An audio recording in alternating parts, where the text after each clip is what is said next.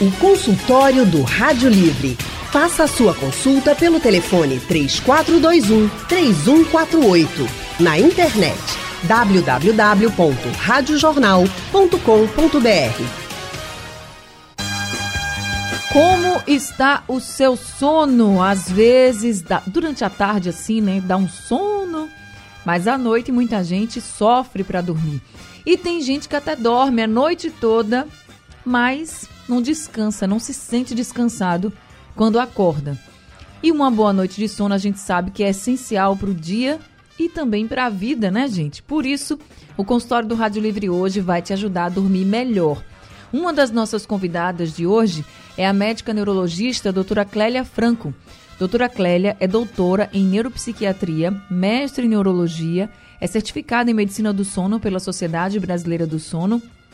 Ela atende no Hospital das Clínicas e também consultório particular.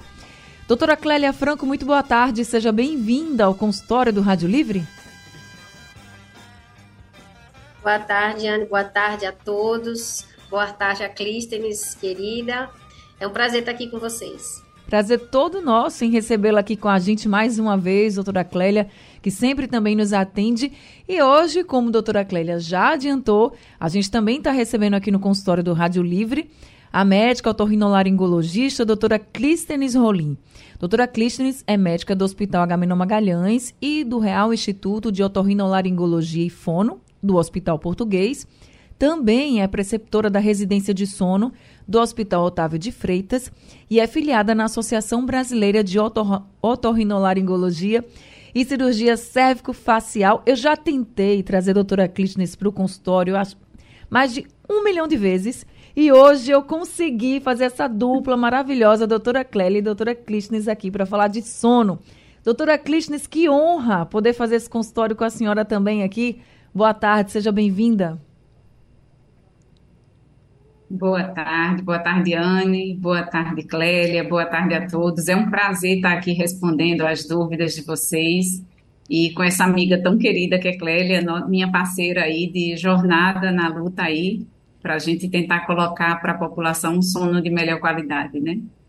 É isso, gente. Olha, essa dupla rasa de fato, acompanho as duas e sei que elas têm um trabalho muito importante com relação ao sono. Por isso que esse consultório, eu estou muito feliz em poder fazer com elas duas aqui com a gente. E eu também quero convidar você que está nos ouvindo a participar. Mande sua mensagem, mande sua dúvida para a gente pelo nosso WhatsApp. Como é que está o seu sono? Você está dormindo bem? Não está dormindo? Não sabe o que é está acontecendo? Você pode participar enviando mensagens, enviando perguntas pelo nosso WhatsApp. 99147 8520 é o número do WhatsApp da Rádio Jornal. Mas se você quiser ligar aqui para a Rádio Jornal e conversar ao vivo com a doutora Clélia e também com a doutora Clístenes, muito fácil, é só ligar para o 3421 3148, que aí você conversa ao vivo com as nossas convidadas. Deixa eu começar aqui com a doutora Clélia, porque tem uma frase que é muito comum a gente ouvir, que é assim, a dormir é perda de tempo, doutora Clélia. A gente escuta muito isso. Ah, deixa os outros dormirem e vá trabalhar e vá fazer suas coisas, porque enquanto eles dormem, você produz e o sucesso é isso. Mas eu sempre fico pensando, que loucura é essa, gente? Se a gente não dormir, a gente não consegue ter um ótimo dia, assim. Eu queria que a senhora falasse um pouco sobre isso, sobre essa máxima que se criou de que quando a gente quer ser produtivo, a gente tem que dormir menos. Isso é verdade, doutora Clélia? Pois é, isso é um grande erro, né, é, Anne, que as pessoas muitas vezes acreditam. É, eu digo, o sono ele é tão importante, tão essencial para a saúde que a sábia natureza é, coloca o sono como um ritmo biológico. Ou seja, o sono é um dos nossos ritmos biológicos que assim, passa em toda a evolução animal. Você vê todos os animais dormem. Então, só por isso a gente faz uh, ideia de quanto ele é importante, porque um, todo ritmo biológico é um ritmo essencial para a manutenção de vida certo? Então, por exemplo, o ritmo é, da alimentação, o ritmo de temperatura corporal, o ritmo endócrino de ciclo menstrual, no caso das fêmeas, né? Ritmo de comportamento de acasalamento, que é para manutenção da espécie. é, todos tantos outros ritmos biológicos, quando uma função é, é considerada, né, ela cientificamente se, se, descobre que ela é um ritmo biológico, é justamente porque sem aquela função a vida não se mantém. Então, toda vez que a gente pensar que o sono não é importante, a gente primeiro tem que lembrar, bom, isso é impossível de ser, porque o, o sono é um ritmo biológico. E nele vão acontecer tantas atividades fisiológicas importantes, inclusive para a manutenção dessa, desse sucesso da vigília. Ou seja, tudo que a gente tiver que fazer bem na vigília, para a gente ter sucesso, ficar bonito, né? ficar saudável, ter uma boa imunidade, ficar com a memória produtiva, cognição boa, uh, inclusive essa questão hormonal de libido, de conquista, os comportamentos saudáveis, tudo isso também está na dependência do sono, vinha acontecendo de forma adequada regularmente. Claro que há uma parte de uma vez ou outra, agudamente, a gente pode ter uma restrição, uma redução de sono por motivos específicos de vida. E a gente, às vezes, até pode fazer essa escolha, porque às vezes é uma questão comportamental. A gente escolhe não dormir em determinado período ou determinada noite, trocando por outra atividade. Claro, isso pode ser feito. A gente está falando aqui da necessidade crônica do sono saudável. Agudamente, a perda dele, a gente vai ter problema, mas o mais perigoso é, é essa máxima de não dormir cronicamente porque eu quero, não quero perder tempo com sono cronicamente. Mais ou menos por aí. É, gente, o sono mexe com todo o nosso organismo, que é uma prova, eu acho que isso pode provar muito também, né, doutora Clélia? Assim, às vezes a gente não dorme, no outro dia a gente não está produtivo, não. Se a gente dormir pouquinho, a gente fica o dia todo sonolento, com dor de cabeça, um inferno. Às vezes a gente até dorme, mas não descansa. E a dor de cabeça é um negócio que por exemplo, para mim, se isso acontecer, se eu me acordar com dor de cabeça, eu já sei que eu não dormi direito, mesmo tendo dormido a noite toda. Isso também é possível, né? Dormir e não descansar. Sim, isso é possível você dormir, ou seja, ter, a gente chama horas de leito. Ter muitas horas deitado, dormindo, mas o sono não ser de qualidade. Ou seja, o sono pode estar fragmentado, o sono pode ter baixa quantidade de fases mais importantes de repouso, que é a fase 3, e também a fase REM. Pode ser um sono superficial a noite toda. Então, às vezes a qualidade do sono é muito ruim, mesmo ele sendo longo. E isso é uma coisa que a gente vai falar mais adiante, você me lembra depois, essa questão de saúde com tempo de sono, tá? Mas Clícenes pode falar mais alguma coisa aí, lembra, Clícenes? Sim, senhora, vou, já botei aqui, saúde com tempo de sono. E eu quero que a doutora Clícenes também entre aqui com a gente. É, a otorrinolaringologia, gente, é uma das especialidades médicas que atuam na medicina do sono. O sono mexe com tudo no nosso corpo. E eu estava vendo que a respiração é um dos principais problemas da má qualidade do sono na maioria das pessoas. Aí, doutora Clístenes, queria que a senhora falasse um pouquinho quais são esses problemas mais frequentes que levam a esse sono de má qualidade. Muitas vezes a pessoa nem sabe que tem, que está dormindo, se não, se não tiver um companheiro, uma companheira, não vai ter como dizer, mas quais são esses problemas, principalmente respiratórios, que podem levar a um sono de má qualidade?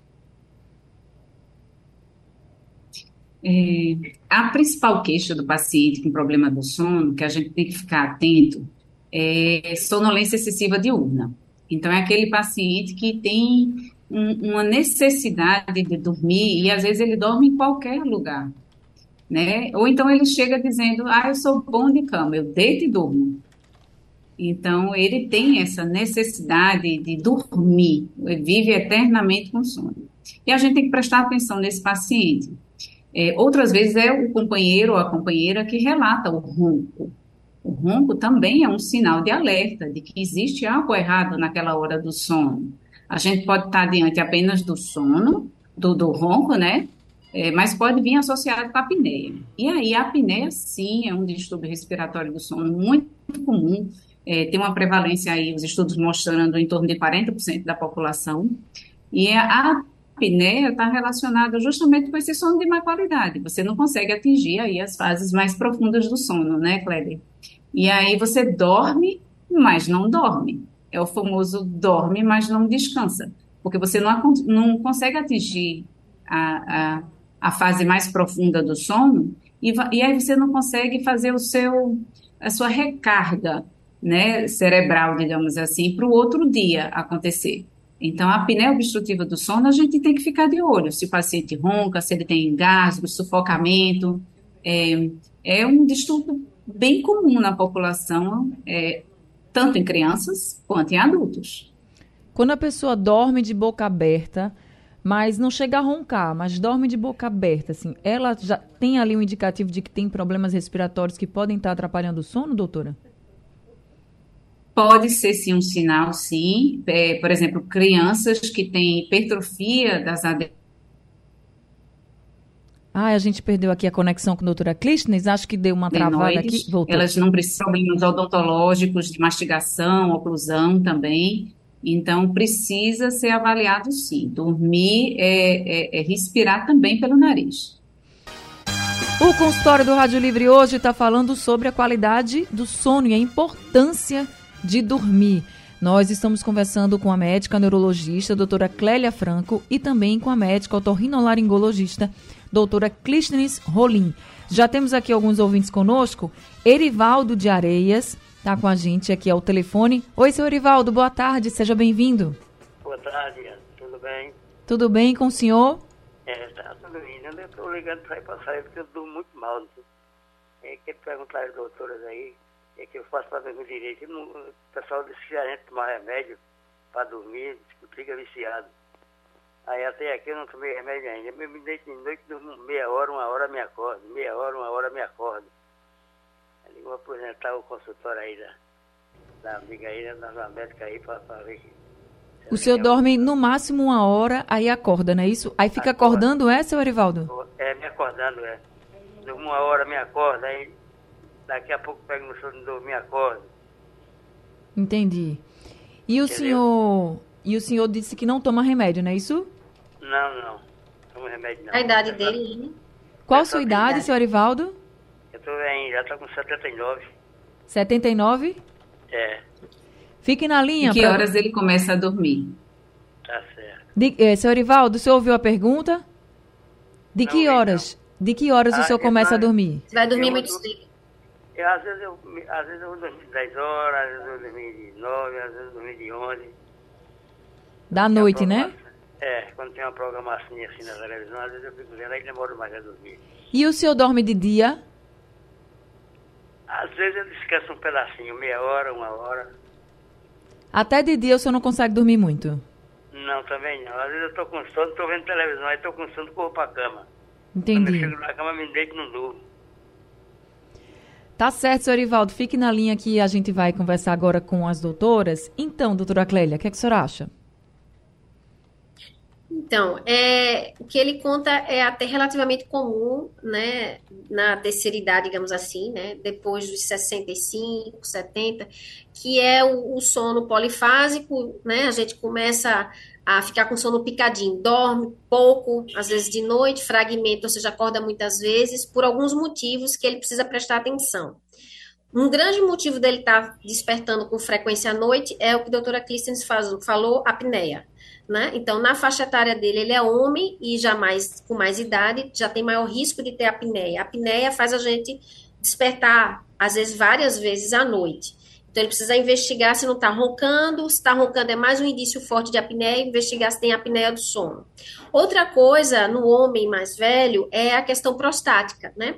Então, às vezes, hipertrofia de próstata, que é uma hipertrofia geralmente benigna, mas causa uma maior frequência de, de, de ter que levantar para fazer diurese, para urinar à noite. Então, uhum. isso também fragmenta mais o sono do homem às vezes até a mulher também tem problema é, com essa frequência miccional, depois de certa idade, menopausada, tudo mais.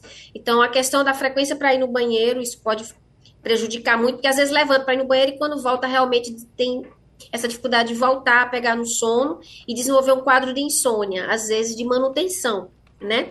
Outra coisa que frequentemente causa despertar noturno e o sono assim picadinho é perna inquieta, movimentos periódicos e desconforto nas pernas. Às vezes é um motivo de despertar frequente. Dor crônica também. E a própria insônia. né? Então ele está numa, numa idade que é risco para apneia obstrutiva do sono, para insônia de início e de manutenção, uma insônia crônica. Ele tem, pela idade, risco de ter movimentos periódicos, movimentos de pernas e desconforto sensorial nas pernas à noite e a questão uh, da diurese noturna. Então, precisa ser avaliado isso aí, estudado bem direitinho, para melhorar a qualidade do sono dele. Uma coisa que ele, também que ele faz é um sono irregular. Então, ele, o que ele já pode começar a fazer é organizar melhor os horários dele para criar ritmo. O sono é um ritmo biológico, a gente precisa ter ritmo, né? Mais ou menos procurar manter o mesmo horário para iniciar e para despertar né? Procurar não ir tão cedo para a cama, que é o hábito do idoso. Por quê? Porque com a, com a avançada da idade, a gente diminui a necessidade de horas de sono. Diminui para todo mundo, né? Então, às vezes, diminui, diminui uma ou duas horas, né? Em relação a quando eu era mais jovem, eu dormia oito horas, depois vou precisar só de seis. E aí, se eu for dormir mais cedo ainda, eu vou despertar de madrugada. E às vezes todo mundo ainda está dormindo, né? Então, procurar criar um ritmo. Se ele for dormir sempre mais cedo, ele já sabe que ele vai acordar mais cedo. E evitar essa, essa história dos estímulos, que ele diz que às vezes fica vendo televisão até mais tarde. Se for assim, ele já sabe que vai ter um ritmo deslocado para acordar mais tarde no outro dia. Para quem tem tempo livre, não é problema. Mas também não pode ter a expectativa de que assim que desligar a tela, vai dormir rápido. Às vezes demora, né? Por conta do estímulo luminoso. Pode atrasar o início do sono. Então é isso. Se a gente tem horário livre e pode assim, atrasar o início do sono porque está vendo televisão, já sabe que para completar o, o, tempo de sono vai acordar mais tarde no dia seguinte. Vai fazer aquilo que a gente chama de atraso de fase. Se ele cumprir com esses horários de sono que ele precisa, ele não vai ter sonolência diurna, vai ficar sempre atrasado o ritmo dele, mas ele não vai ter queixas importantes durante o dia. O ruim é quando a gente atrasa para iniciar o sono, porque está fazendo outra coisa, bota despertador para despertar no mesmo horário, desperta né, no horário convencional, encurta o tempo total de sono, e aí vai ter sintomas diurnos de privação. E aí a gente vai precisar um outro horário durante o dia para tentar repor aquele débito do sono, ou vai chegar no final de semana cheio de sono para reposição e passa às vezes o domingo todo dormindo, né? Porque débito de sono é assim, em algum momento ele vai chegar e vai cobrar. A gente vai ter que dormir. É verdade. E a gente tem outra frase muito famosa, uma noite mal dormida a gente não recupera, né? É impressionante. Você pode dormir o dia inteiro, mas você não recupera aquela noite que você ou não dormiu ou que foi uma noite mal dormida. Agora eu tenho outro ouvinte é, aqui. Não é a mesma coisa, né? É, não é a mesma coisa. Walter da Estância, tá com a gente também ao telefone. Oi, Walter, boa tarde, Oi. seja bem-vindo. Boa tarde, é tudo bom? Tudo bem com o senhor? Eu queria saber, porque eu tenho problema respiratória e não consigo dormir de noite, eu quero saber o que é isso. O senhor tem o quê? Eu tenho problema respiratório, eu não consigo respirar, sabe? Problema de respiração. Ah, o senhor não, o senhor não, consegue do, respirar pelo nariz, é isso? É, eu, quando eu tenho problema de respiratória uhum. e não consigo dormir de noite, eu quero saber o que é isso. Tá certo, doutora Klishnes? Ele disse o quê, Anne? Que tem problemas que respiratórios. O nariz dele... Ele não, ele não especifica qual, mas ele diz assim, eu tenho problemas respiratórios, aí eu não consigo dormir direito. Aí ele queria saber assim, o que é que ele pode ter? E como ele pode também diminuir é, A gente sabe hoje em dia, né, da, da fragmentação do sono, né, como o nariz é importante para a gente dormir bem. É, o nariz, ninguém consegue dormir bem com o nariz entupido.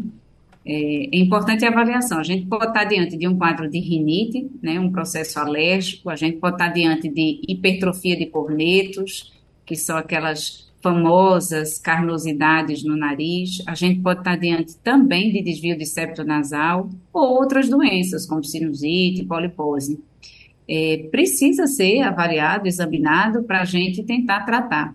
E a gente sabe que tratando essas patologias, né, a gente consegue melhorar sim o sono, devolver o sono justo dos pacientes, né? Uh, precisa realmente de um exame clínico para melhorar, mas algumas coisas podem ajudar. Por exemplo, a gente deve evitar no ambiente que a gente vai dormir é, ter é, potenciais é, substâncias alérgenas, por exemplo, bichos de pelúcia, coxas com muito pelo, tapetes, cortinas, coisas empoeiradas, principalmente próximo à cama, né?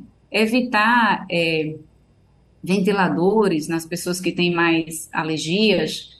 Só isso, é, cuidar do ambiente que você vai dormir é muito importante, né? Não só para o nariz, como para o sono como um todo. Então, nesse caso dele, isso já iria ajudar. Doutora Clisnes, a senhora falou que um dos problemas mais frequentes no sono é a questão do ronco, que já é um indício, né? E a apneia do sono. Como é que trata apneia do sono? Muito bem, Anne. A, apneia do sono, ela precisa ser investigada, né? Nós temos os apneicos leves, moderados e os acentuados. O tratamento, ele é multidisciplinar. Não, não, não pertence só a um, um profissional. A gente é, tem que avaliar, né? É, ver o local, o sítio, se, se tem outras patologias envolvidas na apneia também, é, mas a gente vai desde tratamentos fonoterápicos, pode ir para o aparelho intraoral, é, pode passar por cirurgia e pode sim ir para um aparelhinho chamado CPAP, que é o aparelhinho de pressão positiva. Então, o tratamento da apneia é, precisa de uma investigação, avaliação, para a gente definir, é, junto com o paciente, né, lógico, qual o melhor tratamento. O melhor tratamento é aquele que ele vai fazer, né? Aquele que ele, que ele quer fazer, porque às vezes a gente quer colocar o melhor e o paciente não quer. A gente tem que decidir junto com o paciente é, as opções de tratamento. Tá certo. Eu já estou com outro ouvinte aqui, é o Braulio. Ele mandou uma mensagem pelo nosso WhatsApp. Vamos ouvir então o que, é que ele pergunta. Boa tarde, Anne Barreto. Boa tarde, doutoras. Aqui quem fala é Braulio de Fundão. Ô, eu, Anne Barreto. Às vezes eu durmo sete horas de sono, às vezes durmo seis, mas tem um porém. Eu sonho muito, lugares que eu nunca vi, gente que eu nunca vi. Aí durante esse sonho, esse sonho que eu estou tendo, será que eu estou dormindo ou o sono não está tá funcionando bem? Porque é incrível, é todo dia, é lugar que eu nunca fui, gente que eu nunca vi. Aí eu queria saber se eu estou dormindo, como é que é. Obrigado. Obrigada também, Braulio. Braulio é dos meus, aquele que dorme, sonha a noite todinha. Então, doutora Clélia, quem sonha muito, tá descansando, tá dormindo? Então, isso é super interessante, essa questão dos sonhos, né? Primeiro, a gente tem que saber, é sonho mesmo Pode ser sonho e pode ser pesadelo, né? Que é o sonho com conteúdo ruim, ater aterrorizante às vezes. Isso é uma coisa. Segundo, se ele realmente está dormindo, porque ele pode ter alucinações, né? No início do sono, no final do sono. E às vezes tem alucinações acordados também, porque ele, o que eu entendi é que ele próprio tem dúvida se ele está sonhando ou se ele está acordado. Então, isso a gente, na consulta, a gente vai perguntar, né? Por exemplo, se quando ele está percebendo o, os que ele acha que é sonho, se ele está vendo o ambiente, né? Ou seja, se ele se percebe no ambiente da, do quarto ou do ambiente onde que ele está dormindo. Porque às vezes isso pode ser uma alucinação. E se outra pessoa percebe que ele está acordado durante o momento que ele está tendo aquela visão de algo, né? Então, primeiro é saber, está acordado ou está dormindo. Se estiver dormindo, é sonho. O sonho pode ser bad, ruim, né? Pode ser pesadelo ou pode ser um sonho. Uma coisa interessante é, quando isso passa a surgir de uma hora para outra, ou seja, todo mundo sonha, né? Todos nós sonhamos, sonhamos tanto em sono profundo, que é a fase 3, mas a gente não lembra, como a gente sonha no sono REM, que é quando a gente lembra, né? Mas a gente sonha sempre, todas as noites a gente sonha. Se tiver um sono fisiológico, um sono normal. O que acontece é que se a gente percebe que de um determinado período de vida passou a ter maior quantidade e passa a ser incômodo, com muito sonho e principalmente pesadelos, isso é um, é um sinal, é um alerta clínico para que algo de ruim pode estar acontecendo. Ou no sono, porque o aumento de pesadelos, surgimento de pesadelos, o aumento da quantidade de pesadelos e sonhos, indica às vezes um distúrbio primário do sono e às vezes é a apneia. Porque o cérebro tenta interpretar, durante o momento do sono, algo que está causando desconforto físico, que é o caso, por exemplo, de uma apneia, ele tenta interpretar jogando no imaginário do pensamento durante o sono, que é o sonho. Né? Então, às vezes o sonho vem uma situação desconfortante até para te despertar também, para te tirar daquela situação de alarme que às vezes é, são as pausas de apneia, com saturação. Então, um adulto que normalmente não vinha sonhando muito e começa a se queixar que está tendo muito pesadelo, a gente vai investigar. Muitas vezes é a apneia do sono. Outra coisa, às vezes, é crise epilética durante a noite. Algumas crises podem vir com alucinações noturnas. Então, lembrar disso também.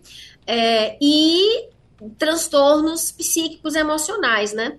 Então, alguns traumas, problemas é, graves de depressão, de, de, de, inclusive traumas afetivos, isso problemas no trabalho, na família, isso pode vir no imaginário onde, onde é possível eu lidar com aquilo que é no sonho. Porque às vezes, na vigília, durante a vida consciente, eu não consigo lidar com problemas emocionais muito graves. E aí isso vem para tentar é, haver um certo insight ou talvez um tamponamento, né, uma, uma, minimização disso aí através de sonhos, uma interpretação de sonhos. E por isso que a psicologia trabalha muito com o conteúdo do sonho e do pesadelo, porque muitas vezes isso revela um, um fio aí para um transtorno emocional que está se revelando ou aparecendo no pesadelo no sonho. Então, podem ser tanto problemas físicos, intrínsecos do sono, problemas do sono, podem ser efeitos, inclusive, de medicamentos também, que eu, que eu lembrei agora. Tem alguns medicamentos, por exemplo, quando a gente inicia alguns antidepressivos, alguns hipnóticos, tanto no início de medicação quanto na retirada de alguns medicamentos, podem surgir aumento da, da, dos sonhos ou de pesadelos. Então, tudo isso, ou seja, mudou o padrão, né? Procura investigar, porque às vezes está sinalizando, às vezes é um marcador clínico de que algo precisa ser avaliado. Como ele falou que às vezes dormia sete horas e às vezes dormia seis horas, dormia e sonhava muito, né? E essa questão de não sabia se estava descansando ou não, mas ele falou do tempo. Eu acho que a gente podia agora falar sobre essa questão do tempo de sono e saúde, né, doutora Clélia? É, é. Uma outra coisa que me veio agora é que também lembrar que para indivíduos que têm um transtorno chamado narcolepsia, que desregula o sono REM, uma fase específica do sono, às vezes as alucinações são muito frequentes, que na verdade são os sonhos fora de horário. Então, às vezes, quando está começando a pegar no sono ou quando está acordando, esse surgimento desses sonhos vívidos, como se a gente já estivesse vivenciando mesmo, né? Que são os sonhos é, são as alucinações do sono REM desorganizado, pode também sinalizar narcolepsia em alguns casos, somente se for um indivíduo mais jovem, onde a doença, é, embora seja uma coisa rara, mas acontece mais nessa faixa etária, adolescente e adulto jovem. Em relação ao tempo total de sono, que eu tinha falado que é uma coisa importante a gente comentar, porque as pessoas se cobram muito, é, tem muita cobrança pessoal de eu tenho que dormir porque eu li na reportagem que sete horas ou que oito horas é o tempo certo de dormir, né? Todo mundo tem que dormir oito horas, ou todo mundo tem que dormir sete horas. Então, vários estudos já foram feitos. Nos últimos 50 anos, isso é um tema que é muito estudado, essa questão de quantidade de horas necessárias para os indivíduos, né, em relação à saúde. E o que a gente sabe, diante de tantas pesquisas que já foram feitas, é que existe um perfil de sono saudável né, que é uma, uma digamos assim, um, um, uma, uma faixa de sono saudável para o adulto, a gente está falando aqui em adulto, né, porque isso muda de acordo com a faixa etária. Mas para o adulto média, adulto mediano, jovem, varia para a média da população entre 7 e 8 horas. O que não quer dizer que todo mundo tem que dormir aquilo, porque existem as variações individuais, e Clístenes bem lembrou, contexto de vida, faixa etária, comorbidades, uso de medicamentos, isso tudo interfere e nem sempre a mudança da quantidade de horas é o mais importante. Mas só para a gente lembrar, se a gente só for focar nisso, tempo total de sono, claro que existem os perfis de risco para a saúde. Ou seja, indivíduos que dormirem menos do que 5 horas, indivíduos que dormirem mais do que 9 horas, a partir de 9 horas, são os extremos que, pelas pesquisas, estão envolvidos com maior risco e maior mortalidade. Então, não é só dormir pouco. Dormir muito também pode ser uma sinalização de que há problemas.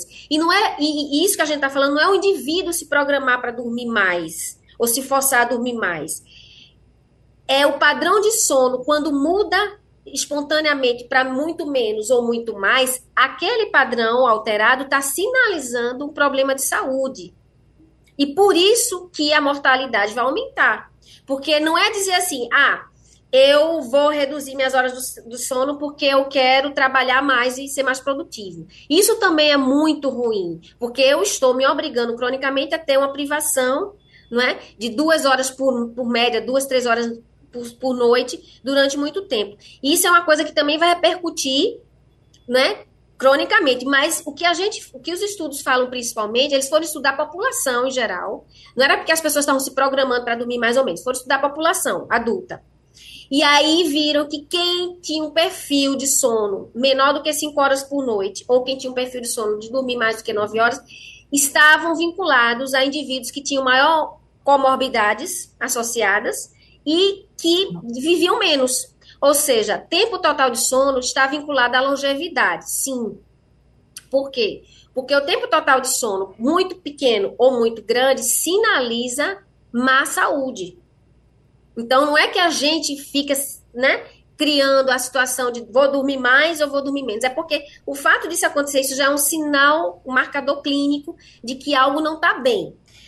Claro que se você fizer isso de forma voluntária, você vai, vai estar se impondo uma situação patológica, né? Porque cronicamente eu vou estar modificando o meu ritmo porque eu quero aproveitar mais a noite, ou porque eu quero dormir mais achando que ir para a cama sem sono é repor. Não é né? Porque você é, é difícil. Veja, você quando não tá com sono, você só vai dormir se você tomar remédio, é. né? Então não tem como eu dizer assim, não, final de semana eu vou passar a madrugada toda do sábado e se eu, mesmo que eu não tiver sono, eu vou tomar remédio para dormir para repor. Não é assim. Você deve repor aquele sono que espontaneamente aparece. A gente fica sonolento porque a gente precisa ir dormir espontaneamente, né? Mas não dizer, ah, eu vou repor sono depois, como muita gente pensa, vou andar com remédio para ficar acordado e com remédio para dormir, né? Porque existem umas modas no mundo moderno, esse aí, eu tomo remédio para dormir, eu tomo remédio para ficar acordado. Ou seja, eu desregulo o meu ritmo biológico todinho e acho que vou ficar com saúde. Claro que não, né? Claro que não. Doutora Clístenes, falando em remédio e falando nos problemas que a senhora já citou aqui, ronco, nariz entupido, apneia do sono. Fala, em nariz entupido, principalmente, a gente vê muita gente dizendo assim, oxe, eu só durmo depois que eu coloco assim umas gotinhas no meu nariz para desentupir, nananã. Isso é bom? Ou isso também vai prejudicar muito? Pois é, eu, eu já ia chamar a atenção aí dessa, desse primeiro ouvinte que falou aí do remedinho para dormir, né? É aquela coisa da pílula mágica para dormir e outra para acordar. É, a gente está vivendo aí, né, uma espécie de pandemia de automedicação para isso, as pessoas buscam isso, é, não só para dormir, mas esses remedinhos nasais aí, essas gotinhas, elas têm algumas substâncias que podem causar, inclusive, arritmias cardíacas, né? É, é, importante. Ela faz um efeito rebote, que é a resposta dela depois de um tempo se torna pior do que o que o nariz que você tinha antes de colocar ela. Então a gente tem que entender de fisiologia nasal, né? O nariz da gente, como é que ele funciona. Claro que na hora que a gente deita, vai é, incomodar um pouquinho mais, até o nariz da gente se adaptar. Mas, se ele está precisando de uso de uma medicação dessas, a gente precisa examinar essa cavidade nasal e ver o que é que está acontecendo, que está impedindo a passagem de ar porque respirar é um processo natural pelo nariz. A gente não precisa fazer força para respirar pelo nariz, é natural. Se algo está acontecendo e ele está precisando disso, a gente precisa investigar isso. Mas usar essas gotinhas, não tá certo? De forma alguma, é, pacientes hipertensos, com problemas cardíacos, na verdade, todas as patologias cardiovasculares, crianças, idosos, é um risco essa, essa medicação com essas substâncias vasoconstrictoras, né? E às vezes a pessoa toma antialérgico por conta própria, achando que vai ser um, um remedinho mágico para desentupir, né? E, e, a gente acaba é, trazendo mais doenças é, para o organismo e não é, uma saúde, né? O importante é a gente ver esse narizinho aí e dar uma olhadinha. Mas eu chamo a atenção para essa medicação de dormir, essa automedicação, né, Clélia? A gente está pegando isso, infelizmente, no consultório, os pacientes vindo com uma cartilha de remédios, não, não é só mais um remédio, são vários, dois, três remédios para dormir, e no outro dia quer estar acordado. É, a, a, dica assim que eu digo é que dormir ele tem que ser que nem uma academia, assim, um exercício diário, todo dia, tentar fazer sempre no mesmo horário, acordar no mesmo horário, é, seguir um padrão, um ritmo. É, é, importante a pessoa se conhecer, né, saber o, o seu tipo de padrão, né. A gente tem padrões, viu? Tem aquelas pessoas que são mais matutinas e as mais vespertinas. Matutina é aquele que tem a tendência de acordar mais cedo e ele funciona melhor mais cedo, tudo dele é de manhã. É, já aquelas pessoas vespertinas funcionam melhor no período da tarde, é, é, dormem mais tarde e acordam naturalmente mais tarde. Né? De manhã ela não funciona legal. E tem os intermediários, que é a grande maioria da população. Só que é, a gente tem que se encaixar né? no, né? não só no nossos ciclo circadiano, como a gente tem que encaixar na sociedade. E às vezes você é um vespertino e tem que estar às sete horas da manhã funcionando bem. Então, é, é difícil esse jogo de encaixe, né? A gente tem que se, se estudar, se observar, mas se a gente está notando que está dando uma coisa errada aí, é bom consultar um, um especialista para a gente tentar ajudar você. É, não adianta eu ficar dando remédio para aquele cara ficar acordado de sete da manhã e, e o, o funcionamento melhor dele não é esse horário. Então é importante lembrar desses tipos, né, Clélia? Lembrar e respeitar, né? A gente tem que se respeitar. Gente, eu tô tendo que terminar aqui o consultório. Sei que muita gente estava aqui ainda fazendo perguntas, mas o que a doutora Clístenes acabou de falar era uma das próximas perguntas que eu ia fazer sobre a questão da higiene do sono, essa coisa de ah, deitar sempre no mesmo horário, acordar sempre no mesmo horário. Doutora Clélia já falou, afastar um pouquinho, se afastar um pouquinho das telas, como televisão, por exemplo, antes de dormir. Eu sei que tem muita gente que só dorme com a televisão ligada, mas isso também pode prejudicar o sono. Você pode dormir, como ela disse, e não descansar.